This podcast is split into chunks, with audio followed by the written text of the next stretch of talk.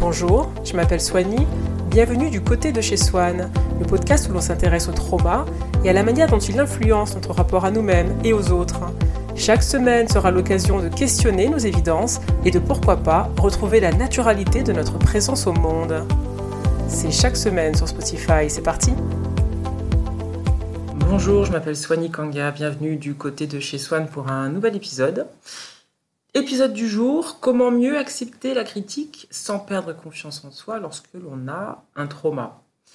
Si vous êtes un auditeur régulier du podcast, vous savez que le trauma, c'est un peu une bombe qui fragmente votre vie intérieure et qui vous fait voir un peu comme à travers un miroir brisé.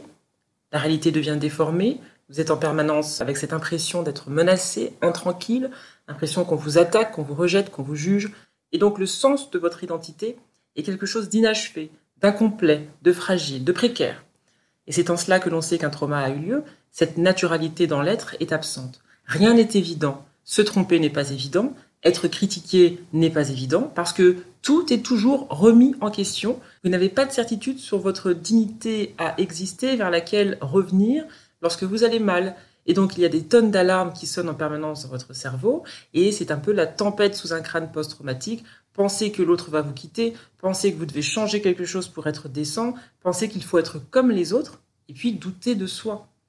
C'est une manière de détester ce qui en vous n'a pas été euh, regardé, honoré, apprécié lorsque vous étiez plus jeune. Et c'est une tension permanente qui fait que dans cet écosystème-là, envisager l'idée de regarder ses actions de manière neutre, avec un sens de la responsabilité, appréhender leur effet néfaste sur notre entourage, est un exercice qui coûte beaucoup trop cher pour le faire de manière régulière et volontaire, puisque ça nous coûte quand même notre équilibre psychique. Déjà, lorsque vous ne faites qu'exister, tout sonne. Donc imaginez de devoir sortir de ce tourbillon incessant, non pas pour prendre de l'oxygène, pour reconnaître la manière dont vos actions blessent et perturbent votre entourage. Les 23 épisodes derrière nous euh, nous ont permis de décrire cet état d'intranquillité chronique et à proposer des zones de respiration. Et puis celui-ci va braquer le projecteur davantage sur notre relation aux autres, sur la manière dont eux nous voient et sur comment mieux accepter la critique qu'ils peuvent nous faire. On va tenter de se regarder tout en évitant l'écueil du pugilat, de la honte et de l'autodétestation. Souvent parce que nos parents ont utilisé ce ressort pour nous éduquer, donc cela devient comme notre référentiel en termes d'apprentissage, hein, ne pas savoir, donc être bête, être moins bien, être inférieur, être stupide. On a intériorisé euh, ces reproches qui pouvaient nous faire nous faire ressentir. Et donc pour nous, le chemin de la pédagogie est parsemé de ces sensations d'infériorité, de cette sensation d'être défaillant. Et donc vu comme ça, on comprend que cela soit radioactif de se remettre en question, d'accepter la critique, de l'appréhender, et que l'on préfère s'en défendre. Donc nous serons sur une ligne de crête aujourd'hui. On va tenter à la fois de donner une caisse de résonance à ces reproches sans se criminaliser, sans s'accuser et sans réactiver de vieilles blessures. On va essayer de concilier réflexivité et absence de jugement. D'ailleurs, ce qui me gêne un petit peu dans le développement personnel, c'est cette impression de ne jamais être assez, d'être toujours en mouvement vers quelque chose, de devoir faire plus, de devoir s'améliorer en permanence pour devenir suffisant. Moi, je vois la guérison du trauma non pas dans ce sillage du développement personnel, pour moi, ce n'est pas comment être mieux, mais c'est comment souffrir moins. Comment changer le miroir pour ne plus voir la réalité en déformé. Comment se laisser tranquille. Avec cet épisode, on va essayer de dézoomer nos actions, de les voir de plus loin, pas pour être plus digne, plus adéquat, plus parfait, mais juste pour se simplifier la vie. Une question qu'on peut poser, c'est que en tant que traumatisé, qui suis-je pour l'autre? Dans mon script, j'ai mes propres mots-clés qui doivent euh, ressortir en permanence, qui vont résumer mon expérience avec le trauma. Ça peut être le rejet, la maltraitance, l'angoisse, la négligence. Le trauma me fait tourner en boucle à l'infini dans cette mosaïque de triggers. Et parce que je suis marqué par mon enfance, je demande inconsciemment à mon cerveau de ressortir du réel tous ces sentiments familiers, de les faire ressortir, de sélectionner pour moi les occasions, les opportunités, les personnes qui vont me permettre de revivre ces situations, puisque ce qui est familier pour le cerveau est safe. Et ce filtre va me faire mettre à distance tout ce qui sort de ce récit, hein, donc le fait que les autres puissent m'aimer véritablement, qu'ils puissent rester, qu'ils puissent m'aider et être là pour moi malgré leurs imperfections, tout cela va être coupé au montage pour me conforter dans mes croyances. Donc premier écueil, je retraite inconsciemment la réalité en temps réel pour qu'elle maintienne mes lunettes idéologiques actives. Je ne vois pas le réel en dehors de mes attentes vis-à-vis -vis de lui, donc je tourne en boucle dans le même type de problématiques, de relations, de circonstances. Et donc lorsque je suis traumatisé, le réel n'existe que dans la mesure où il va venir confirmer mes croyances sur moi-même. Et c'est donc compliqué pour les autres parce que les actions qu'ils poseront, qui sembleront infirmer ces postulats de départ, vont être minimisées, retraitées, relativisées, invisibilisées. Vous pouvez avoir une personne dans votre vie qui va être hyper euh, présente, hyper volontaire, qui sera toujours mobilisée pour vous. Si elle vous fait un reproche, tout d'un coup, elle va perdre donc ses attributs, devenir un ennemi et puis vous faire basculer dans le tout ou rien. Si tu n'es pas pour moi, tu es contre moi. Si tu ne m'adores pas, tu me détestes. Si tu n'es pas mon allié, tu es mon ennemi. Donc on tombe dans quelque chose de rigide, d'implacable, de brutal, une forme de violence que la personne traumatisée va inconsciemment infliger à la personne en face, qui n'est plus vue pour ce qu'elle est réellement dans la vie de l'autre, mais pour ce qu'elle lui fait ressentir, qui la place dans une position d'ennemi. Donc ce qui peut être difficile pour notre entourage, c'est que le réel chez nous doit rester fidèle au passé. Et lorsqu'ils ont un rôle qu'on leur a distribué inconsciemment, ce rôle c'est soit de nous aimer à la folie, soit de devenir notre ennemi. Euh, et donc c'est quelque chose de brutal, ce chaud-froid, cette brusquerie, cet comportement. On va gommer finalement la réalité de leur côté pour la faire correspondre à notre schéma de pensée. Et donc pour l'autre qui ne vit pas dans cette réalité, qui ne croit pas dans votre faille narcissique, mais qui vous voit, et donc qui se situe hors champ, sa vision du réel va être invalidée elle sera toujours l'objet du soupçon. Elle vit sur le fil, doit se contorsionner pour expliquer, prouver son amour total, déminer les crises que son imprudence aurait pu réactiver. Et la question c'est, est-ce que le traumatisé est responsable de cette instabilité euh, émotionnelle et psychique? Donc, Non, mais le trauma oui, puisque le trauma va opérer en lame de fond à son insu. Et en pensant voir le réel, il va se défendre, se protéger, être dans un instant de, un instinct de survie, Tandis que le partenaire, les amis, la famille habitent dans un autre monde auquel ils ne croient pas, un monde où d'autres champs des possibles existent, un monde où il peut être aimé normalement, facilement, accueilli. Ce monde-là donc n'existe pas. Et c'est comme si la personne se disait mais je ne pense pas que l'on puisse m'aimer réellement. Pourquoi m'aimes-tu réellement? Il y a forcément quelque chose derrière cela. Ça ne se passe jamais bien pour moi. On me rejette toujours, etc. Donc pour lui, ce sont des évidences. Et la réalité, c'est celle-ci. Donc si vous prétendez être engagé, amoureux, transi, bien intentionné, c'est que vous mentez, vous manipulez quelque chose en vous, suscite l'interrogation, puisqu'il ne remet plus à ce stade en cause son postulat de départ qui s'est automatisé dans son inconscient. Cette automatisation dans l'inconscient de ses vérités sur lui-même le rend donc suspicieux, tempétueux, le place dans une position de contrôle, avec des tactiques et des prothèses behavior, on en a parlé dans l'épisode précédent, c'est-à-dire que la personne va bouder quand le partenaire va faire quelque chose qui va la blesser, ou euh, va adopter des silence treatment pour le punir, euh, des expéditions punitives comme ça, menacer de le quitter. Et tout cela découle d'une anxiété à l'attachement, Sauf que le partenaire en face est dans une position écart, parce que dans un mode sécure, il aurait le droit à une verbalisation d'égal à égal, d'adulte à adulte, sans a priori, avec la possibilité de pouvoir répondre d'une autre manière que ce qu'on a déjà anticipé pour lui, et que dans cette situation, il est enfermé dans un rôle face à une personne qui est devenue rigide et radicale pour se protéger et qui se sent menacée de quelque chose. Donc le traumatisé souffre d'une espèce de lésion neurologique qui change le sens des choses en sa défaveur, puisqu'il croit voir le réel alors que le trauma limite ce que ce réel veut dire pour lui, et le limite à la seule répétition du passé, donc les gens sont toujours contre moi, les choses sont toujours contre moi.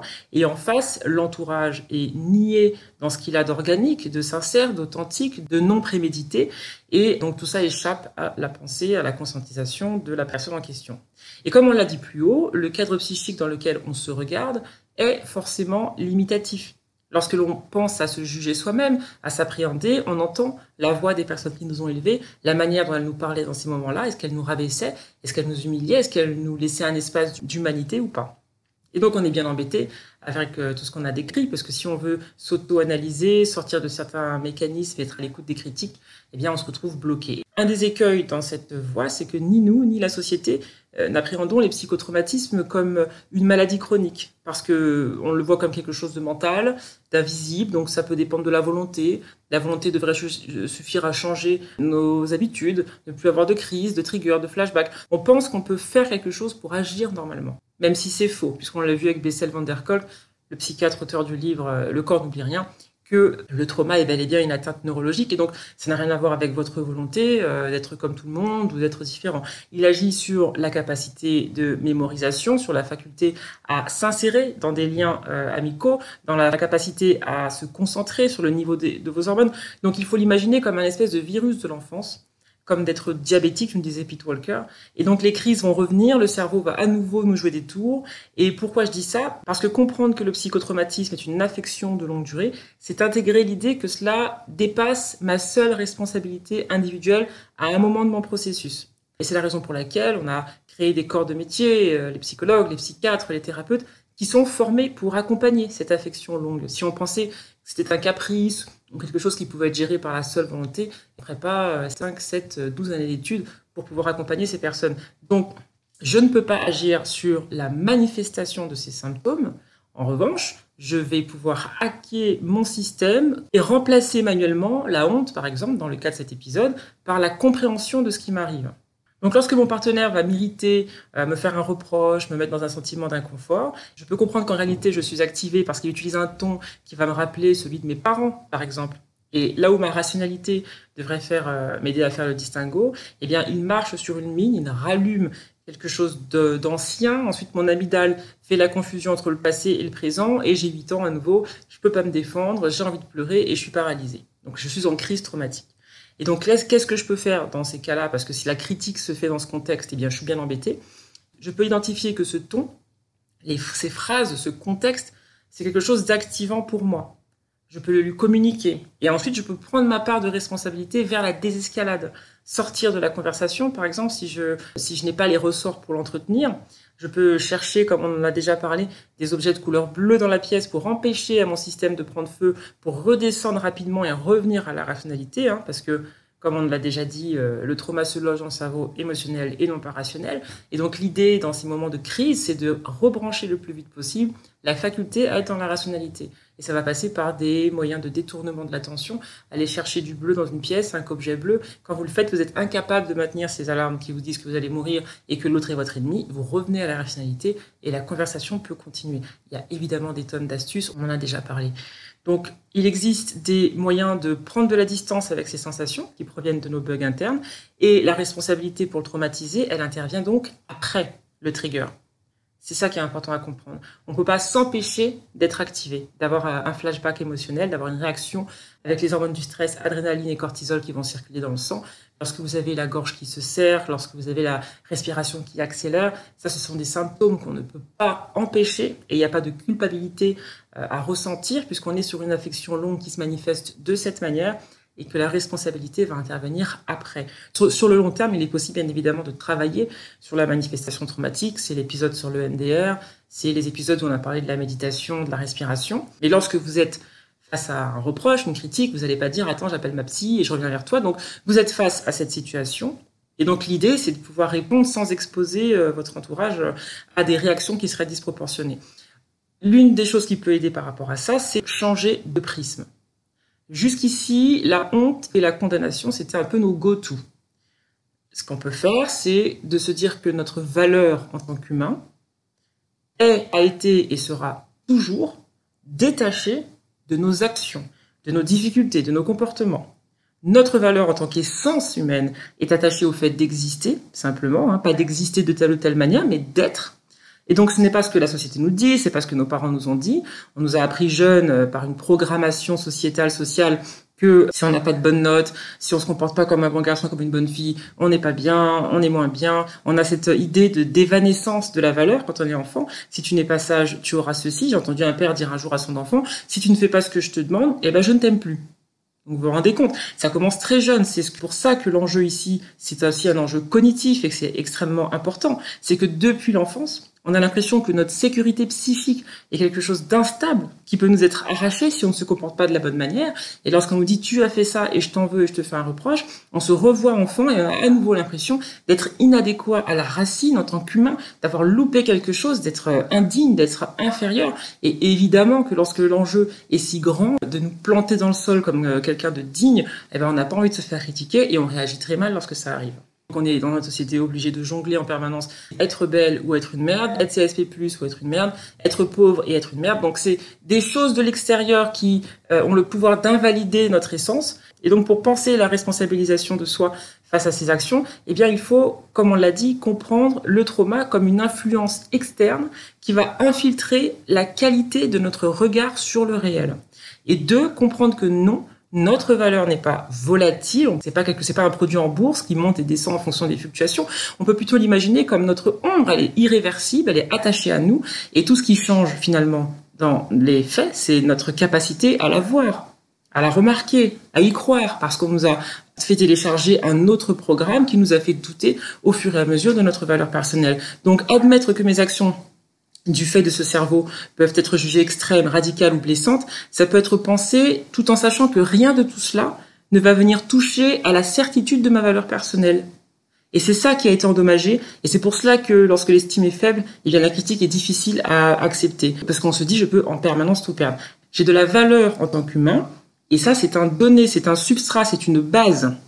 Ça n'a rien à voir avec euh, la qualité des actions que je vais pouvoir poser par rapport à mon éducation, mes habilités euh, naturelles, mon cerveau, mon, tempérament. Donc, avoir de la valeur, c'est pas quelque chose qui est fourni par des actions. Par exemple, un bébé qui vient de naître n'a rien prouvé et pourtant, eh ben, il n'attend pas d'être actif en ce sens pour être vu comme ayant de la valeur dans la société. On le protège déjà, on le nourrit, on fait attention à lui. Il naît ainsi. Et puis ensuite, on va le programmer socialement, on va le convaincre qu'il faut poser des actions pour conserver cette dignité. Et c'est quelque chose d'hypnotisant, de très convaincant, mais d'aussi précaire et illogique. Pourquoi euh, faudrait-il poser une action soudainement à partir d'un certain âge pour être digne?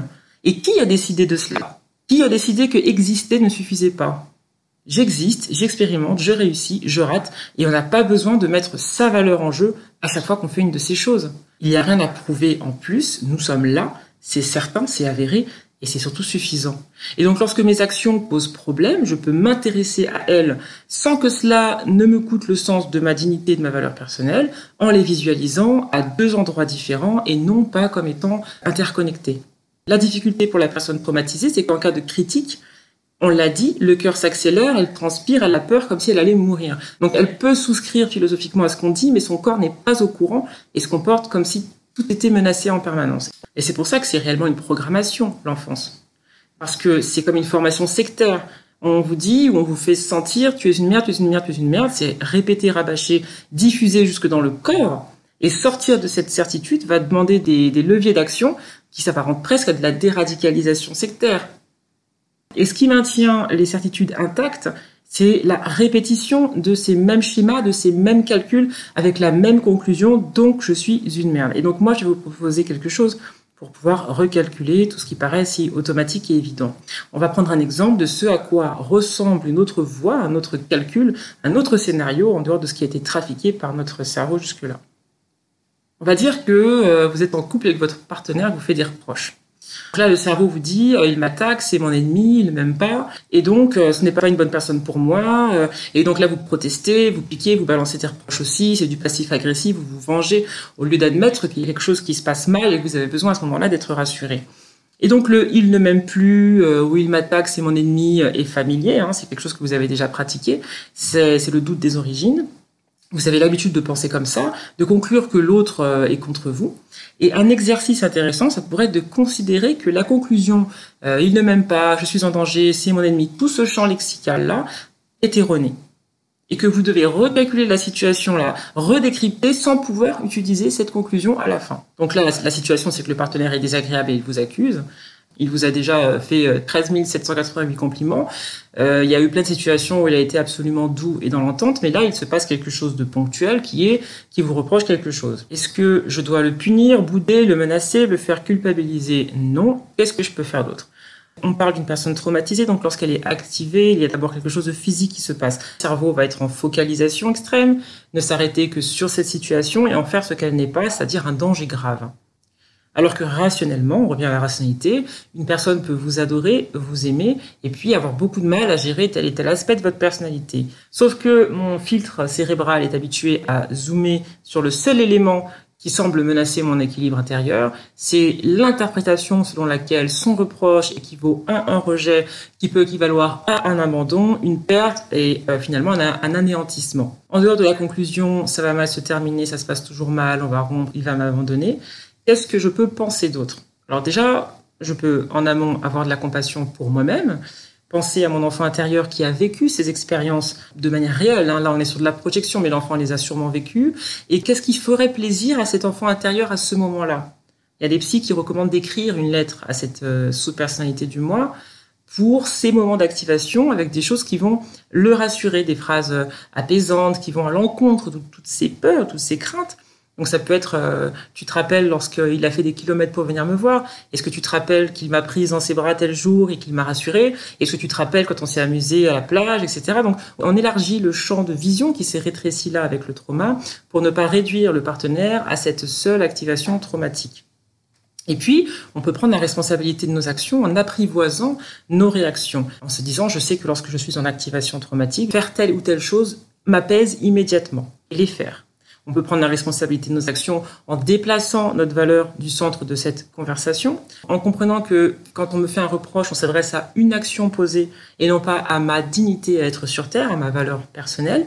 Et puis on peut s'intéresser à notre corps, à ses angoisses, et puis tester ce qui va fonctionner pour calmer ces crises. On peut euh, analyser comment les situations nous affectent, ce qui nous calme, ce qui marche moins. Donc on peut faire redescendre l'intensité de l'enjeu et ramener de la compassion sur ce corps qui est réactivé dans le trauma en condition préalable pour ensuite pouvoir écouter l'autre.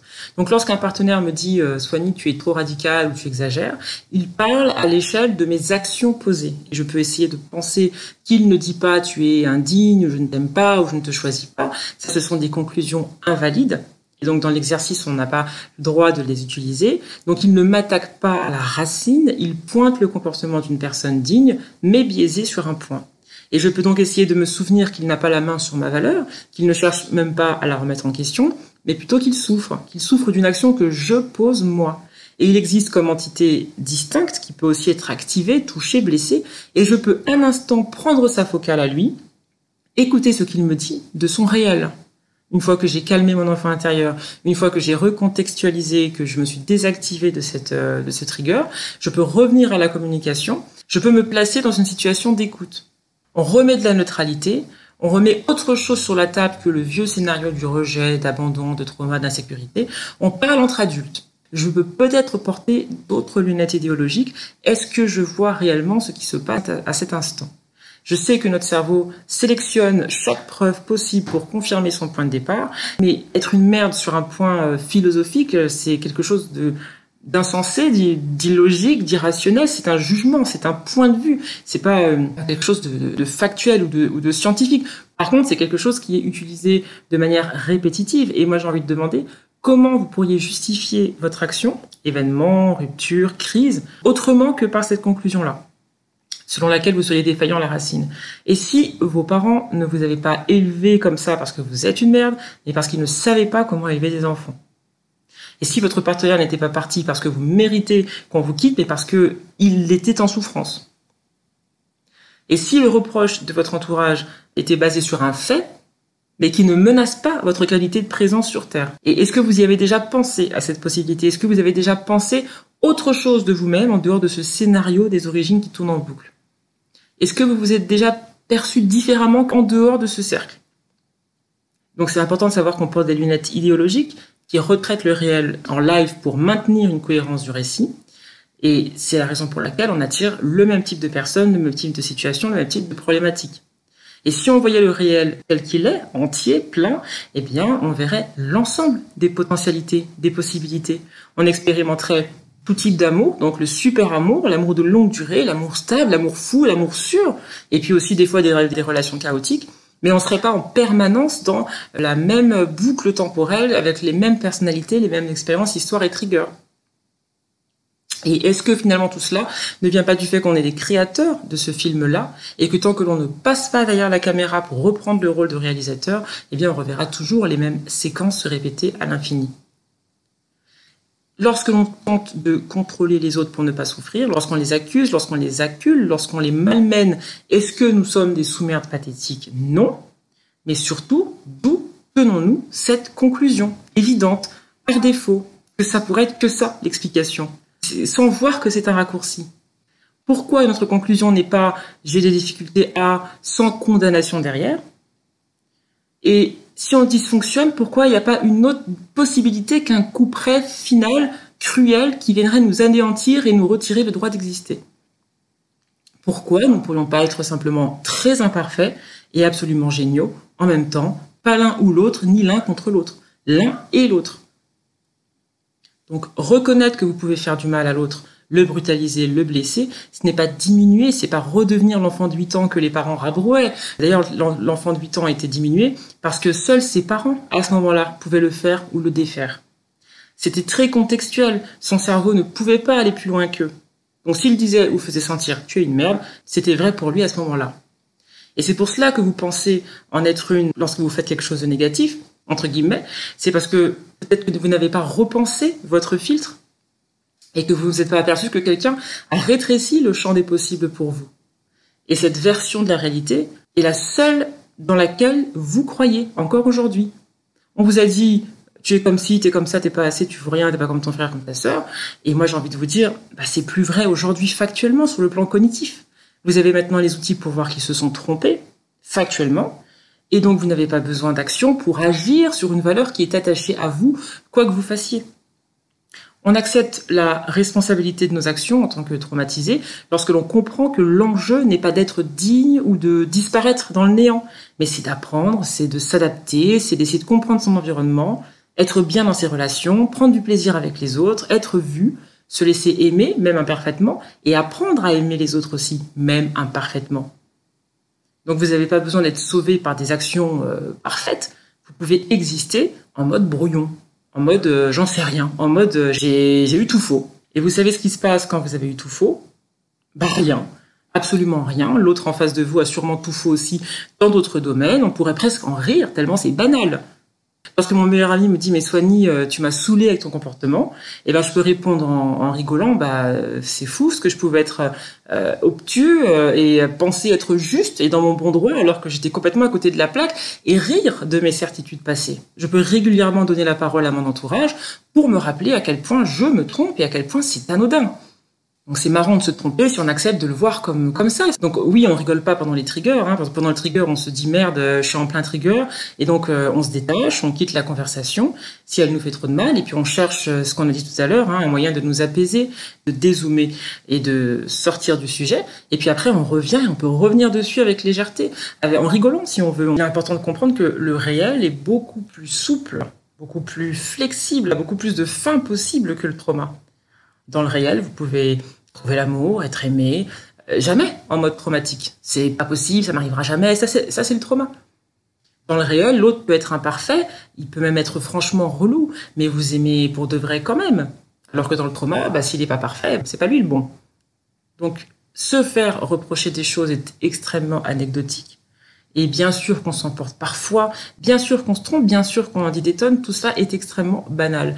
Et donc si on est régulièrement menacé par ces situations, on peut se mettre euh, volontairement à dissonance cognitive en citant le bon côté de chacun de nos défauts, par exemple, pour euh, forcer le cerveau à dézoomer, décentrer et puis désacraliser certains enjeux.